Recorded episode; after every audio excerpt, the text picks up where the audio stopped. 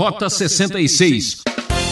Se a pessoa está com problemas, ele deve estar tá em pecado, a culpa é dele e não sei mais o que, né? E sempre assim tentando a, a ser pouco misericordioso e não entender a situação da pessoa. Você já sabe, no ar, Rota 66. Aqui é Beltrão, feliz com a sua sintonia. Problemas, problemas e mais problemas. Quem não os tem? Hoje você vai aprender a lidar com algumas das dificuldades da vida. O professor Luiz Saião apresenta uma série em Deuteronômio, capítulos 14 e 15, o tema Consagração e Misericórdia. Você vai perceber no estudo de hoje que, se a vontade de Deus fosse perfeitamente obedecida, não haveria mais pobreza e muitos problemas seriam evitados. Enquanto isso, seguimos nos ensinos básicos da vida para mostrar que a nossa vontade é um problema. Com a palavra, o professor Luiz Saião. Preste atenção. O relacionamento com o Deus da aliança, o Deus que vivia naquele contrato amoroso com o povo de Israel, aparece com bastante firmeza no livro de Deuteronômio. Nesse espírito de relacionamento entre Deus e Israel, o capítulo 14 vai retomar temas que já apareceram eh, tanto no livro de Êxodo como também no livro de Levítico. Mais especificamente, no livro de Levítico, capítulo 14 vai tratar principalmente sobre a distinção entre os animais puros e impuros. O texto começa falando a respeito da necessidade de pureza para o povo que queria consagrar-se ao Senhor. Vocês são os filhos do Senhor, o seu Deus. Não façam cortes no corpo, nem rapem a frente da cabeça por causa dos mortos, pois vocês são povo consagrado ao Senhor, o seu Deus, dentre todos os povos da face da terra o Senhor os escolheu para serem seu tesouro pessoal. E aí vem uma lista de todos os animais que podem ou não ser comidos, como nós já estudamos aqui no Rota 66. Todo animal, para ser considerado puro, teria que ter o casco fendido e também ser um animal ruminante.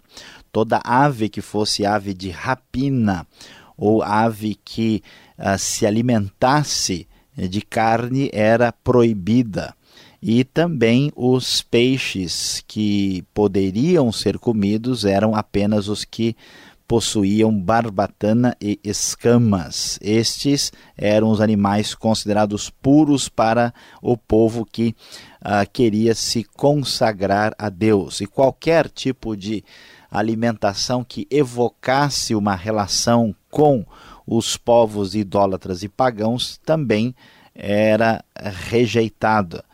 Vemos, por exemplo, o final do verso de número 21 do capítulo 14, falando que não cozinhem o cabrito no leite da própria mãe, o que provavelmente ecoa aí por trás algum tipo de uh, ritual pagão do tempo dos uh, cananeus.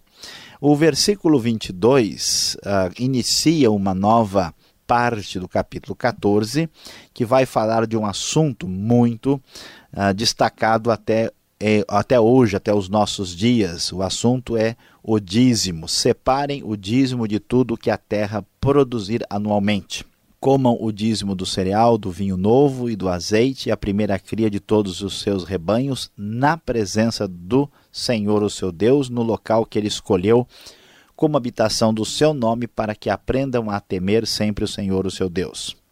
E isso mostra a necessidade, como nós já falamos, desta relação com Deus ser marcada por uma consagração. Consagração envolve pureza, purificação, distinção em relação aos povos pagãos e também envolve uma dedicação concreta, uma dedicação clara. Por isso, era necessário separar o dízimo, ou seja, 10% do que se tinha de rendimento para entregar a Deus. O dízimo do alimento, da produção, deveria ser comido na presença do Senhor para que o povo de fato adorasse ou temesse a Deus corretamente. E essa contribuição servia para o sustento dos levitas, diz o versículo 27.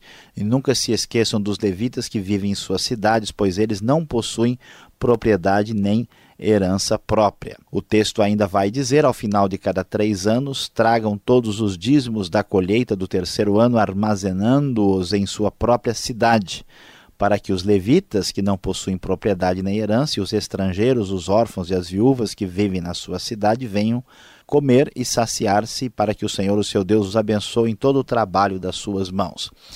Ah, aqueles recursos levantados, que eram sinal de verdadeira adoração e consagração a Deus, tinham ah, o benefício ah, de sustentar o ministério levítico e também de promover a caridade, de promover a assistência social aos necessitados, principalmente estrangeiros, órfãos e viúvas. Nesse mesmo espírito, que é muito claro aqui no texto, há um destaque para a misericórdia de Deus, que se traduz numa atitude misericordiosa por parte do povo. No capítulo 14, nós vimos que o foco maior é a consagração, e há um uma espécie de ênfase mais nítida na misericórdia no capítulo 15, que vai tratar de temas importantes como cancelamento das dívidas e a libertação dos escravos. No final de cada sete anos, diz o texto na nova versão internacional da Bíblia. As dívidas deverão ser canceladas. Isso deverá ser feito da seguinte forma: todo credor cancelará o empréstimo que fez ao seu próximo. Nenhum israelita exigirá pagamento de seu próximo ou de seu parente, porque foi proclamado o tempo do Senhor para o cancelamento das dívidas. É muito interessante observar como a sociedade de Israel tinha um mecanismo para impedir o empobrecimento que levasse à miséria. Se uma pessoa não conseguisse pagar as suas contas ah, em sete anos, as suas dívidas seriam perdoadas para que ele não viesse a cair numa situação de falência. Veja só a sabedoria por trás do versículo 4. Assim não deverá haver pobre algum no meio de vocês, pois na terra que o Senhor, o seu Deus, lhes está dando como herança para que dela tomem posse, ele os abençoará ricamente nesta terra, contanto que obedeçam em tudo ao Senhor, o seu Deus, e em prática toda esta lei que hoje lhes estou dando. O Senhor os abençoará. Versículo 7 diz: Se houver algum israelita pobre em qualquer das cidades da terra que o Senhor, o seu Deus, lhes está dando, não endureçam o coração nem fechem a mão para com o seu irmão pobre. Ao contrário, tenham mão aberta e emprestem-lhe liberalmente o que ele precisar. Cuidado, que nenhum de vocês alimente esse pensamento ímpio. O sétimo ano, o ano do cancelamento das dívidas, está se aproximando e não quero ajudar o meu irmão pobre. Ele poderá apelar para o Senhor contra você e você será culpado desse pecado dele generosamente, sem relutância no coração, pois por isso o Senhor, o seu Deus, o abençoará em todo o seu trabalho e em tudo que você fizer. Sempre haverá pobres na terra, portanto eu lhe ordeno que abra o coração para o seu irmão israelita, tanto para o pobre como para o necessitado de sua terra. Observem que o foco de, do texto é que uma consagração verdadeira significa libertação da avareza e do materialismo que são doenças destruidoras e mortais. O texto então nos mostra se alguém adora Deus, essa pessoa contribui para a obra de Deus e entrega os seus dízimos. Se uma pessoa entende que um ser humano é mais importante do que coisas, essa pessoa não permitirá que o seu próximo, que o seu próprio irmão de sangue, o seu parente israelita, uh, fique numa situação de miséria, como muitas vezes nós pensamos. Ah, a pessoa está assim porque ele quer, isso é problema dele, não tem nada a ver com isso, todo mundo tem que resolver a sua situação. Nós vivemos num país onde a, existe a maior vergonha mundial em distribuição de renda e alguma coisa precisa ser feita individualmente por cada um de nós, daquelas pessoas que conhecem a palavra de Deus. Nesse mesmo foco, o texto prossegue, dizendo o seguinte: se o seu compatriota hebreu, homem ou mulher, vender-se a você e servir os seis anos, no sétimo ano dele a liberdade. E quando fizer, não mande embora de mãos vazias. Dele com generosidade dos animais do seu rebanho do produto da sua ele do seu tanque de prensar uvas. Dele conforme a bênção que o Senhor, seu Deus, lhe tem dado. Lembre-se de que você foi escravo no Egito, que o Senhor, o seu Deus, o redimiu. É por isso que hoje lhe dou esta ordem. Mas se o seu escravo lhe disser que não quer deixá-lo, porque ama você e sua família e não tem falta de nada, então apanhe um furador e fure a orelha dele contra a porta. Ele se tornará seu escravo para o resto da vida. Faça o mesmo com a sua escrava. Não se sinta prejudicado ao libertar o seu escravo, pois o serviço que ele prestou a você nesses seis anos custou a metade do serviço de um trabalhador contratado. Além disso, o Senhor, o seu Deus, o abençoará em tudo o que você fizer. Então veja, numa sociedade perversa, numa sociedade antiga, quando ah, os seres humanos tinham pouco valor como pessoas, onde a escravidão era comum, a lei de Israel suaviza esse tratamento ligado à escravidão, ah, dando a possibilidade da libertação e uma libertação eh, que tratasse o escravo da maneira mais humana possível.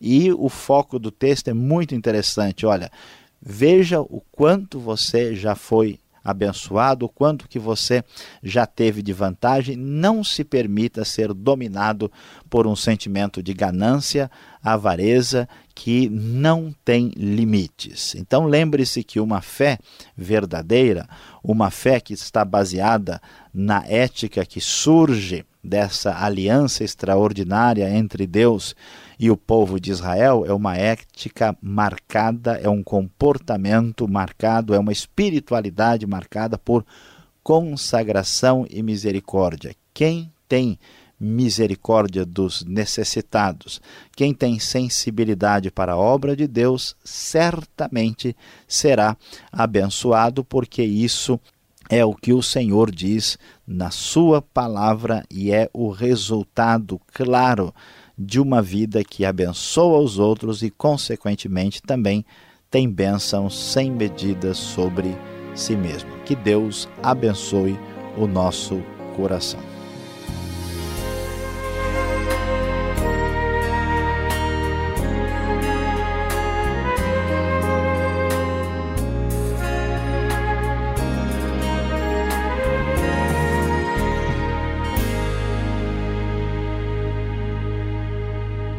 Esse é o programa Rota 66, o caminho para entender o ensino teológico dos 66 livros da Bíblia.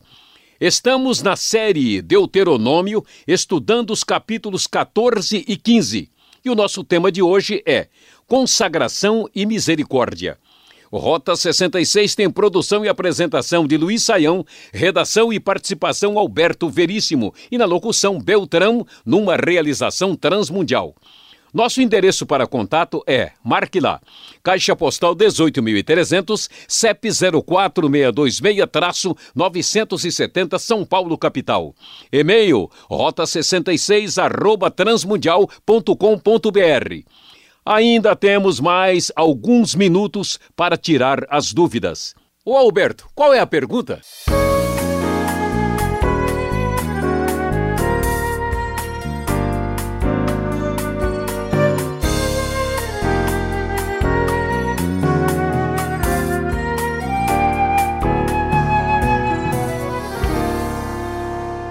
Ok, depois da aula prática, vamos agora em frente com as perguntas. A exposição do professor Luiz Saião é sobre consagração e misericórdia. Professor, olhando aqui o capítulo 15 de Deuteronômio, a gente encontra a questão dos pobres. Eles sempre vão existir ou não vão existir? No verso 4, encontramos para que não haja pobre, e no verso 11, nunca deixará de haver pobres. E Jesus falou sobre essa questão também. E os pobres nessa situação? Tem esperança para eles? Pois é, pastor Alberto, aqui nós temos uma questão muito delicada, porque é uma coisa muito triste, mas o mundo de hoje, com toda a sua grande melhoria tecnológica e em todos os assuntos, até em tecnologia de alimentos, nós temos milhões de pessoas que passam fome e a pobreza ainda aumenta. E é verdade uh, que o texto está dizendo aqui que os pobres vão uh, sempre estar presentes e Jesus reforçou isso, mas isso não é uma frase para a gente assim se acomodar. A questão é que essa frase está dizendo: olha, o ser humano vai continuar sendo perverso. É uma frase de lamento. Agora, se entender o texto corretamente no versículo 4, até a tradução da NVI, ela capta mais adequadamente o sentido do hebraico, ela não diz não haverá ou para não haver, ela diz não deverá haver pobre algum no meio de vocês. Quer dizer, não há razão para ter pobre porque há recurso e há comida e a bênção de Deus suficiente. Então, o que acontece é que, infelizmente, a ganância, a exploração do homem pelo homem produz a perpetuação da pobreza. A Bíblia diz, não diz como alguns tentam sugerir, que a pobreza é uma a benção em si mesmo, que é bom que a pessoa continue assim, ah, como se Deus eh, ficasse tanto do lado do pobre que se a pessoa deixasse de ser pobre, Deus o abandonasse por isso. Isso aumenta ainda a miséria, né? Mas uh, a ideia é que se você explorar o pobre, se você se aproveitar dos outros, se você se enriquecer à custa do sangue alheio, Deus vai pegar você lá na frente, porque isso é uma crueldade sem tamanho. A pessoa perde né, a, a, a, referência. Muitas pessoas fazem muita maldade desde que esteja dentro da lei, mas a lei de Deus está acima da lei humana. Por isso, isso é muito sério aqui. Nós, como cristãos, devemos ser as pessoas mais justas e corretas ao tratar com pessoas necessitadas. Em cima disso, não devemos explorar o próximo, devemos ser justos, mas o texto aqui estudado diz que o povo de Deus tinha escravos e trata aqui o assunto em Deuteronômio capítulo 14 e 15. E agora, como é que fica? Pois é, olha só, essa pergunta é uma pergunta bem delicada mesmo para a gente responder com bastante atenção e tato. Veja bem, nós temos de entender que a Bíblia foi dada num contexto ah, de uma determinada época. Quando o texto bíblico é trazido, quando acontece a revelação de Deus, a escravidão é uma, é, é uma prática já instituída e comum. Então, há uma legislação nesse sentido. Da mesma forma como Deus não desejou a poligamia, mas tolerou, Assim como Deus não deseja a guerra, mas tolera os conflitos humanos, há uma legislação que trata de guerra, que trata de poligamia e trata também da questão da escravidão. E essa legislação tenta, dentro do contexto, ao máximo possível, abrandar né, a, os efeitos e os resultados nocivos da escravidão. Dentro do contexto do Antigo Oriente Próximo, as leis aqui sobre escravo no Deuteronômio são coisas assim extraordinariamente acima do que se esperava lá. O escravo não tinha direito, não valia absolutamente nada.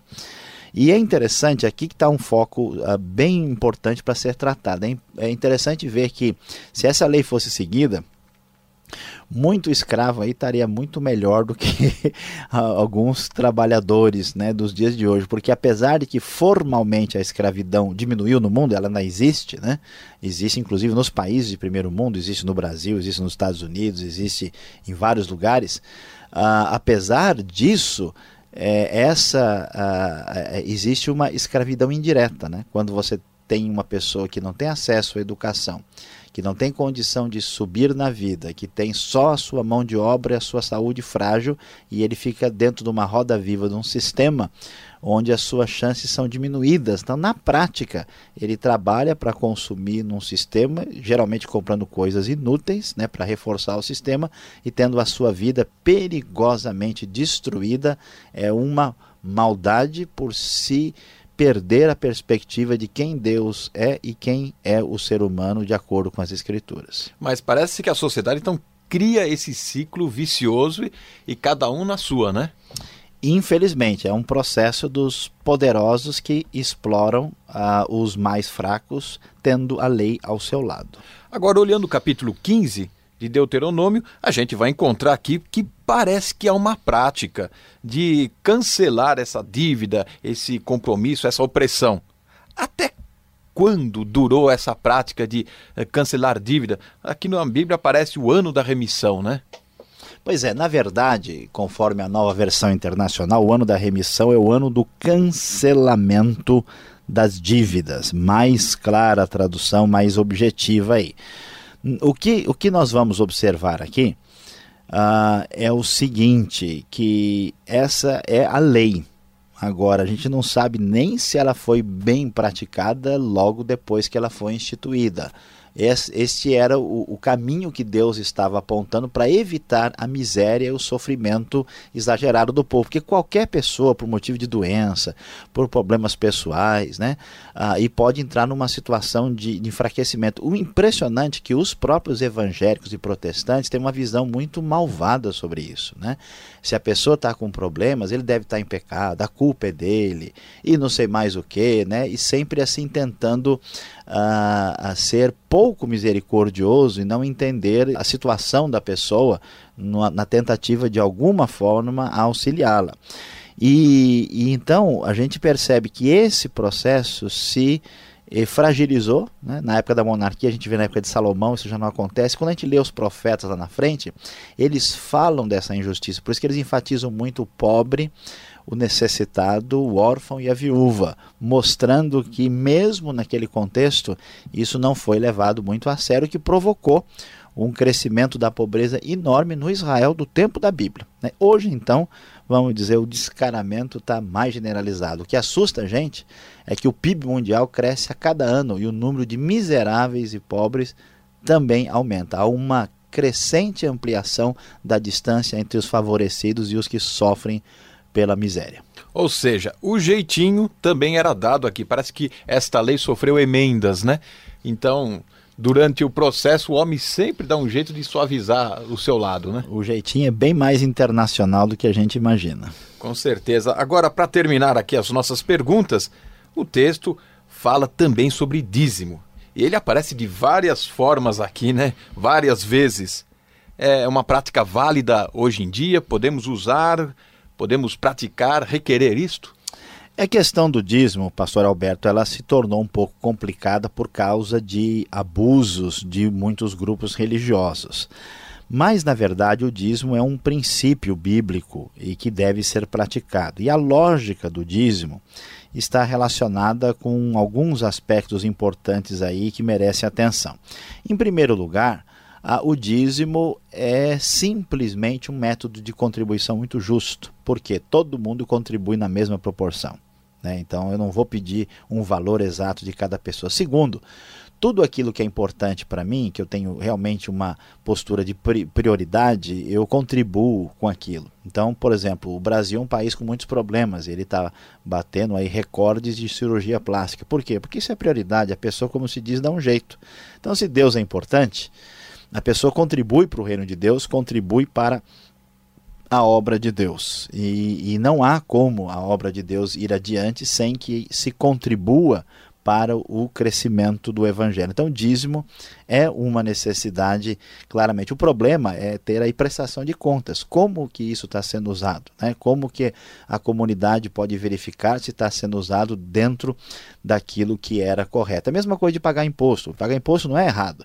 O errado é usar o imposto incorretamente. Então, o dízimo é um princípio muito adequado, muito correto, sem problema nenhum. Havia vários tipos de dízimo, até porque as pessoas uh, não tinham moeda corrente, né, tinham coisas, né, bois, né, cereal, então por isso o dízimo era um pouco mais trabalhoso aqui para ser trazido. Né? E volumoso, né? É volumoso, mas ele deve ser praticado hoje. Toda pessoa que acredita em Deus faz isso. E a grande bênção está em ser libertado da avareza e da ganância. Cada vez que eu ajudo o necessitado e que eu contribuo para a obra de Deus, eu me liberto a mim mesmo. Boa, uma lição importante para todos nós, não é mesmo? Você fica mais um pouco com a gente. Temos mais um minuto e o professor Luiz Saião tem uma palavra para você.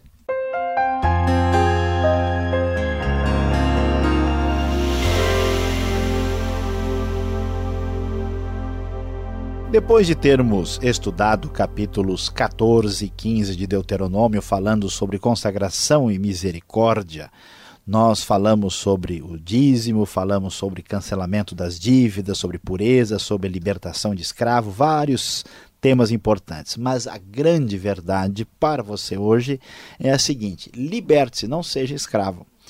A pior escravidão não é a escravidão puramente física e ser dominado por outra pessoa. O pior é você não ser senhor nem de você mesmo, você ser escravo dos seus próprios apetites, prazeres, fragilidades e pecados. E a melhor maneira de ter a libertação disso é consagração ao Senhor. Consagração de que forma? Que você contribui para a obra de Deus e ajuda aos necessitados de coração aberto e com a mão bastante liberal nesta postura. Lembre-se muito disso. Fuja desse materialismo, fuja desse egocentrismo dos dias de hoje. Liberte-se, não seja mais escravo. Ah, que pena, por hoje é só. Rota 66 de hoje chega ao fim. E esperamos por você nesse mesmo horário e sintonia. Mais informação sobre esse trabalho no site transmundial.com.br. E aquele abraço.